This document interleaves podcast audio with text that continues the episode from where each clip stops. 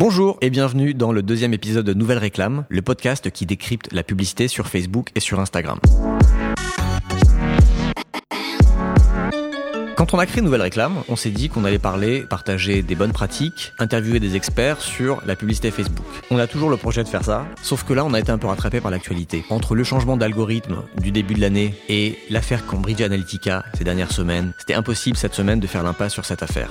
Donc aujourd'hui on va parler exclusivement de l'affaire Cambridge Analytica. Je vais d'abord revenir sur les éléments principaux de cette affaire, sur l'audition de Mark Zuckerberg devant le Sénat et le Congrès américain, et sur ce que tout ça nous dit sur le manque d'éducation digitale de notre société aujourd'hui. On va un peu parler aussi du rôle des médias, qui n'ont pas toujours brillé par leur sérieux et leur objectivité, les effets de cette affaire sur le business de Facebook pour l'instant, les mesures annoncées par Facebook, surtout celles qui concernent les annonceurs, et enfin sur ce qui nous attend dans le futur.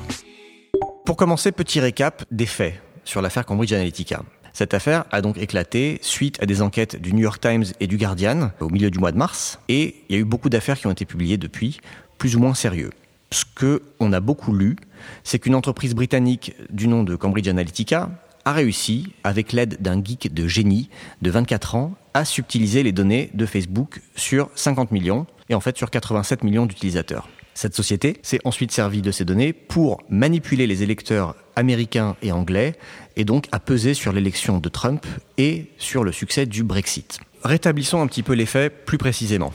D'abord, c'est un chercheur anglais du nom d'Alexander Kogan, et non pas Cambridge Analytica, qui a créé un test psychologique sous la forme d'une appli qui s'appelle This is Your Digital Life et qu'il a présenté comme une étude académique. Ce test a été utilisé par environ 300 000 personnes, ce qui a permis à Kogan non seulement d'avoir les réponses au test de ces 300 000 personnes, mais aussi d'accéder à un grand nombre de leurs données personnelles présentes dans leur compte Facebook, mais aussi aux données de 87 millions de profils. Kogan a ensuite revendu ces données à Cambridge Analytica. Autre point, de correction, Facebook n'a pas été hacké. Il n'y a eu aucune donnée qui a été volée à Facebook. Il n'y a pas non plus eu de fuite de données. Les données de ces 300 000 utilisateurs ont pu être collectées uniquement parce que les utilisateurs eux-mêmes ont accordé à l'appli le droit d'utiliser leurs données. Donc l'appli de Kogan l'a fait, comme l'ont fait des dizaines de milliers d'applis avant lui. Autre précision, les données concernées ne sont pas des données internes à Facebook. C'est les données que les utilisateurs ont dans leur profil. En fait, là où le bas blesse, c'est que jusqu'en 2015, Facebook permettait à ce type d'appli d'accéder non seulement aux données des personnes qui installent une appli, mais également à celles de leurs amis. Données du type date de naissance, photos, mise à jour de statut, check-in. C'est pas une nouveauté, c'est pas une surprise. Déjà en 2009, il y a certaines associations américaines de défense des libertés euh, militent pour la confidentialité sur Internet nous alertaient sur le problème. Il y a notamment l'article de ACLU qui en parle très bien. Et enfin, Kogan a enfreint les conditions générales de Facebook, puisqu'il est interdit à une appli comme la sienne de revendre les données collectées à d'autres entreprises. Donc finalement, on n'a rien appris de très nouveau ces dernières semaines. On savait depuis au moins 2009 que les développeurs d'appli avaient accès aux données des utilisateurs de l'appli et de leurs amis. Et on savait aussi depuis 2015 que Cambridge Analytica avait travaillé sur la campagne de Trump et que cette société avait utilisé abondamment la publicité Facebook. Donc pourquoi un tel scandale maintenant? D'abord, on prête à Cambridge Analytica le pouvoir d'avoir fait vaciller la démocratie aux États-Unis et en Angleterre. Est-ce que c'est vraiment possible? N'oublions pas que Cambridge Analytica est une société privée qui œuvre donc pour son profit, celui de ses actionnaires, qui vend des services de conseil, et donc c'est un petit peu absurde de prendre pour argent comptant le fait qu'ils prétendent qu'ils ont influencé l'élection de Trump. La communication politique, c'est pas une discipline nouvelle. Tous les candidats utilisent des agences de com, des spin doctors pour affiner leur message, pour positionner leur programme et pour cibler intelligemment les électeurs indécis. Jusqu'à aujourd'hui, on n'a aucune preuve que Cambridge Analytica est plus efficace qu'une agence de RP ou qu'une équipe de communicants politiques. Certes, Trump a gagné, mais il a gagné contre une candidate démocrate qui était détestée par beaucoup de gens. Il a aussi gagné alors que les États-Unis sortaient de deux présidences démocrates avec Obama. Et en général, il y a de l'alternance aux États-Unis euh, après deux présidences d'un bord, quel qu'il soit. N'oublions pas non plus que Cambridge Analytica avait d'abord été missionné par Ted Cruz, qui a été le candidat malheureux à la primaire républicaine. Donc, ils l'ont pas aidé à gagner. Et enfin, rappelons que Trump a arrêté de travailler avec Cambridge Analytica avant la fin de sa campagne. Donc, on en fait peut-être beaucoup autour de cette société. On lui prête probablement des pouvoirs et une influence qu'elle n'a pas. Voilà pour les faits. Maintenant, parlons un peu de l'audition de Mark Zuckerberg au Sénat et au Congrès. D'abord, il s'est excusé. il a assumé toute la responsabilité des fautes de Facebook. We didn't take a broad enough view of our responsibility, and that was a big mistake. And it was my mistake, and I'm sorry. I started Facebook, I run it, and I'm responsible for what happens here. Il n'a pas toujours brillé, mais on va dire qu'il a limité la casse. Et surtout, il a gagné un peu de temps. Moi, je trouve surtout qu'on a assisté à un cirque euh, pendant ces deux auditions. Il y avait un côté très symbolique, une symbolique très forte à faire témoigner Zuckerberg devant le Congrès et le Sénat. Zuckerberg est plutôt discret d'habitude dans les médias, et là, on le voyait dans cette position de grand oral, presque sur le banc des accusés, à un petit peu prendre la claque pour toute la Silicon Valley. Ensuite, ça ressemblait un peu à un cirque parce que c'était quand même assez cocasse comme situation. On avait un jeune CEO de 33 ans qui était interrogé par des élus dont la moyenne d'âge était de 62 ans. Et surtout devant le Sénat, on a vraiment eu l'impression que c'était le nord de la famille qui expliquait à ses vieux oncles comment marche l'Internet. Limite, on n'aurait pas été surpris qu'un des sénateurs demande à Zuckerberg de passer dans son bureau après l'audition pour lui installer une imprimante. Donc j'ai été quand même assez surpris à quel point ces élus américains ont une compréhension limitée des réseaux sociaux et de leurs outils publicitaires. Ils comprennent vraiment pas le business model de Facebook. Well, if so, how do you sustain a business model in which users don't pay for your service? Senator, we run ads. I see. That's great. Ils ne comprennent pas la différence entre une société qui collecte et vend des données, comme des data brokers, et une société comme Facebook qui donne à des annonceurs l'accès à des outils de ciblage qui permet de cibler des audiences bien définies, mais de façon agrégée, sans jamais partager les données personnelles des utilisateurs. Bon, je me moque un peu des sénateurs américains, mais je ne suis pas sûr que nos députés français auraient fait beaucoup mieux. Alors c'est un petit peu moins flagrant devant le Congrès. On a senti que les élus, mercredi soir, avaient un peu mieux préparé leur dossier, et en tout cas ils posaient des questions beaucoup plus incisives. De son côté, Zuckerberg s'en est plutôt bien sorti, j'ai trouvé. Il n'est pas très connu pour son charisme. On peut pas dire qu'il s'améliore avec le temps, mais il est arrivé avec un script et il n'en a pas dévié. Ça se voit qu'il a été bien coaché, il a commis aucun faux pas, il s'est beaucoup tenu à la ligne vous savez, les gens choisissent ce qu'ils veulent partager sur Facebook et on leur donne les outils pour leur permettre de choisir. Et il a botté en touche chaque fois qu'on lui posait des questions, notamment sur la façon dont Facebook collecte ses données.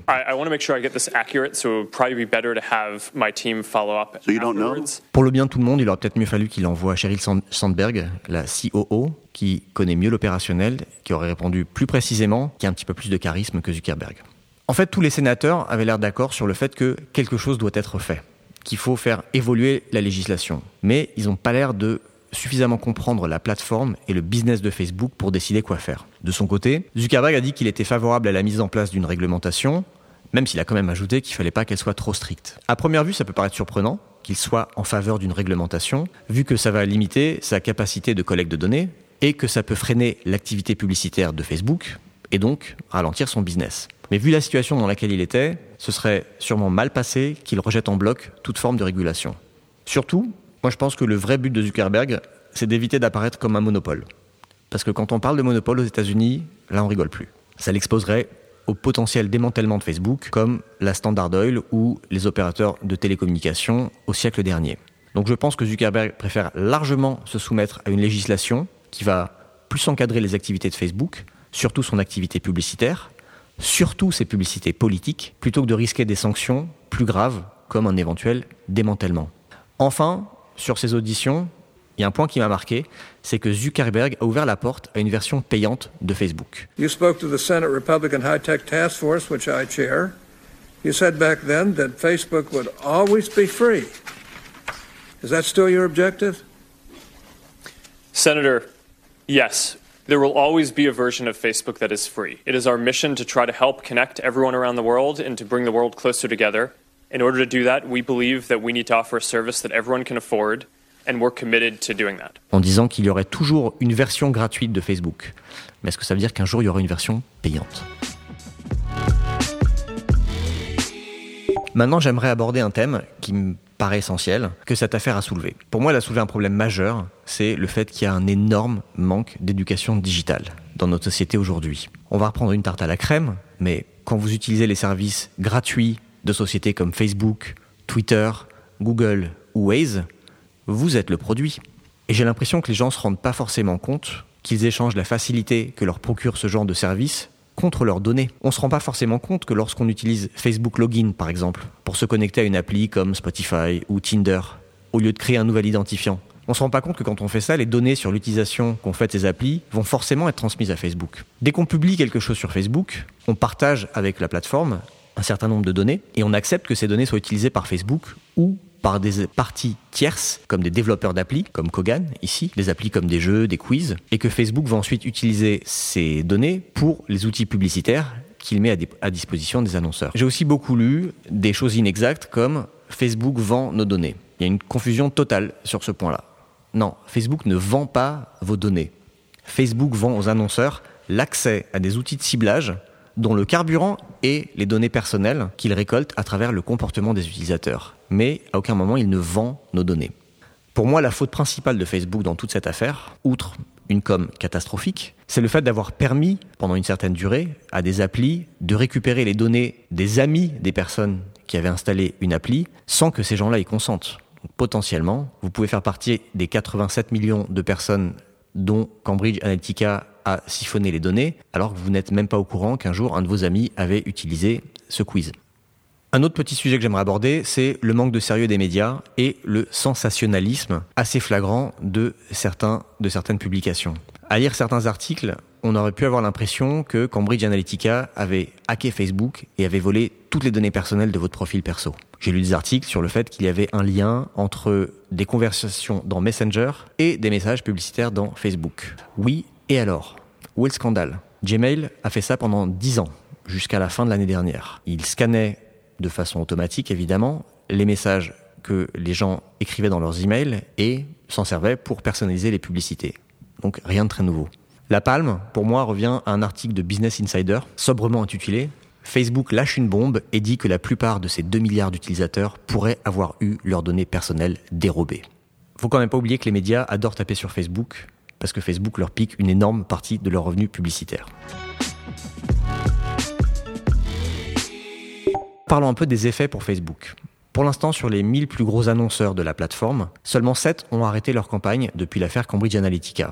Et deux ont indiqué que ça n'avait rien à voir avec cette affaire. On peut quand même contraster ça avec le boycott qu'il y avait eu de YouTube l'année dernière par de gros comptes comme Procter Gamble ou Verizon. Il faudra voir lors de la publication des résultats du premier trimestre 2018 de Facebook s'il y a un exode massif d'utilisateurs et si le hashtag delete Facebook a eu un effet ou pas. Je pense pas qu'il y aura un exode massif, mais bon, à suivre. Maintenant, parlons un peu des mesures que Facebook a prises depuis l'éclatement de cette affaire. Il y a quelques mesures d'ordre général, notamment le fait que Facebook va doubler ses effectifs dédiés à la modération de contenu et à la sécurité. Ils vont passer de 10 000 à 20 000 personnes. Il va y avoir des restrictions sur l'outil Facebook Login. Toutes les applis qui vont demander l'accès à certaines données vont devoir se faire approuver. Et l'accès à d'autres données, comme les opinions religieuses, le statut relationnel, l'éducation, l'historique pro, sera interdit. Autre changement, il sera plus possible de chercher quelqu'un par numéro de téléphone ou par, ou par adresse mail dans la barre de recherche. Pour les pages populaires, les administrateurs des pages vont devoir confirmer leur identité et leur localisation. Et Facebook va afficher les changements de nom d'une page afin d'éviter qu'une page se construise une communauté de fans autour d'un sujet un peu anodin, puis qu'elle soit revendue à des personnes qui ensuite s'en servent pour diffuser des arnaques ou des fake news par exemple. Il va y aussi avoir des restrictions sur les API d'événements, de pages et de groupes, et il y a actuellement une mise en stand-by de toutes les demandes d'applications ou de chatbots qui veulent rejoindre le réseau social. Maintenant, pour les mesures qui concernent plus particulièrement la publicité et les annonceurs. La première, c'est que d'ici six mois, on ne pourra plus faire du ciblage basé sur des informations fournies par les agrégateurs de données. Les agrégateurs de données, ce sont des sociétés comme Axiom, par exemple, qui collectaient des informations hors Facebook, plutôt offline d'ailleurs, et qui les revendaient à Facebook. Facebook intégrer ces données dans les profils des utilisateurs. Ça permettait notamment de savoir si vous étiez propriétaire d'un chien, d'un chat, d'une maison, d'un appartement, si vous aviez, si vous étiez propriétaire ou en location, si vous aviez un comportement d'achat intentionniste pour l'achat d'une voiture par exemple. Donc tout ça, d'ici six mois, on n'y aura plus accès. Deuxième changement, il n'est plus possible actuellement de voir les estimations de taille d'audience personnalisée, les custom audience. Donc ça c'est un problème puisque quand on crée une audience personnalisée, en important par exemple un fichier de numéro de téléphone ou d'adresse mail dans Facebook, on va pas pouvoir savoir combien ont été retrouvés dans Facebook. Toujours sur ces audiences personnalisées créées à partir de fichiers clients, on va bientôt devoir fournir à Facebook un certificat expliquant que les personnes qu'on upload dans Facebook sont conscientes de ça et qu'elles ont donné leur accord, ce qui n'est certainement pas le cas aujourd'hui. Et enfin, dernier changement, ça concerne la publicité politique, où là Facebook va donner beaucoup plus de transparence. Il y aura des mentions publicité politique, déjà, sur les pubs de ce type, et aussi une mention, cette publicité a été financée par X. Le ciblage des publicités sera affiché, et les autres publicités diffusées par les pages qui diffusent une pub politique seront aussi consultables. Zuckerberg a dit notamment que Facebook soutenait le Honest Ads Act, projet de loi qui va instaurer sur les réseaux sociaux les mêmes règles qu'en télé, presse ou radio en ce qui concerne la publicité politique. Ça s'applique pour l'instant aux États-Unis, mais il se peut que ça s'applique à d'autres pays par la suite. En conclusion, il y avait évidemment un gros problème de confidentialité dans cette fonctionnalité qui permettait à des développeurs d'appli d'accéder aux données des amis des gens qui avaient installé l'appli. Facebook a supprimé cette fonctionnalité en 2015 suite à de nombreuses critiques, mais le mal a été fait. Clairement aussi, on peut dire que Facebook a été beaucoup trop laxiste pour faire respecter ces règles de non-partage de données. Donc certes, dans les conditions générales, c'est interdit pour un développeur d'appli de revendre les données collectées, mais là, pris la main dans le sac, Facebook a simplement dit oui, on savait qu'Hogan avait revendu les données à Cambridge Analytica, on leur a dit que c'était interdit et qu'ils devaient détruire les données. Ils nous ont dit OK, c'est fait. On a dit très bien, merci. Ils auraient pu être un petit peu plus scrupuleux sur ces vérifications. C'est pas la première fois que Facebook est épinglé pour sa politique trop agressive de collecte et de partage de données. Ce sera certainement pas la dernière. C'est pas non plus la première fois que Zuckerberg s'excuse. C'est un petit peu devenu une blague cette semaine. Il y a eu pas mal d'articles qui montraient l'historique des excuses de Zuckerberg depuis la création de Facebook. Personnellement, je trouve que c'est une bonne chose que cette affaire ait éclaté pour trois raisons. La première, c'est que ça permet aux gens quand même de réaliser à quel point ils sont traqués sur Internet, même si pour des personnes qui ont un peu le nez là-dedans euh, du matin au soir, on n'a rien appris de nouveau. Mais c'est pas grave, je trouve ça bien que le grand public découvre que, par exemple, même quand ils ne sont pas sur Facebook, quand ils vont surfer sur d'autres sites web, ils sont traqués par Facebook parce qu'il y a des pixels Facebook et des boutons j'aime partout. La deuxième raison, c'est que ça va obliger Facebook à un petit peu plus de transparence avec ses utilisateurs. Et la troisième, c'est que ça va inciter Facebook à plus de retenue. J'ai jamais compris pourquoi Facebook flirtait à ce point-là avec la ligne jaune en permanence sur la façon dont ils collectent les données, alors qu'ils ont déjà à leur disposition une masse considérable de données, rien que pour les gens qui utilisent leurs outils, Facebook, Instagram, Messenger, WhatsApp. Donc je trouve que c'est pas forcément nécessaire d'être obligé de racheter des données offline ou de traquer les gens une fois qu'ils sont déconnectés de Facebook. Je pense que Zuckerberg a créé une créature qui lui échappe un peu et qu'il n'aurait jamais imaginé ce que ça allait devenir au moment où il l'a créé. Right, and when we started, you know, I think we thought about how good it would be if people could connect, um, if everyone had a voice. I mean, these are values that I think are, are broadly shared. And frankly, I just think we didn't spend enough time investing in or thinking through some of the downside uses of, of the tools. Franchement, qui aurait pu penser au lancement de Facebook qu'un jour ce réseau social serait au cœur d'une affaire d'État et d'un débat sur les outils numériques et la démocratie? Je pense vraiment pas que quand il a créé la première version de Facebook dans sa chambre d'étudiant à Harvard, Zuckerberg imaginait qu'un jour, il allait dans une situation où il allait devoir embaucher des dizaines de milliers de personnes juste pour éviter que des puissances étrangères n'interfèrent avec des élections aux États-Unis, en Angleterre ou en France par exemple. Je ne pense vraiment pas non plus qu'il imaginait un jour qu'il allait devoir réfléchir et arbitrer sur des sujets importants comme la liberté d'expression, l'objectivité journalistique, et à mon avis, Zuckerberg n'a jamais voulu être le rédacteur en chef de la Terre entière. À ses débuts, Facebook était un site où des étudiants américains postaient des photos de leurs soirées et notaient leurs camarades de classe. Aujourd'hui, c'est un géant tentaculaire qui vaut 475 milliards de dollars et qui a 40 milliards de dollars en cash. Donc Facebook ne peut plus se comporter comme un ado en tongs et ensuite à capuche. J'espère que l'affaire Cambridge Analytica sera l'occasion pour ce réseau social d'enfin grandir. Merci d'avoir écouté ce podcast et à bientôt dans Nouvelle Réclame. Afin de ne rater aucun épisode, abonnez-vous sur iTunes ou sur votre appli de podcast préféré. Et si vous aimez le contenu de ce podcast, laissez-nous un petit commentaire sur iTunes, ça nous aidera à le diffuser auprès de plus de gens. Merci.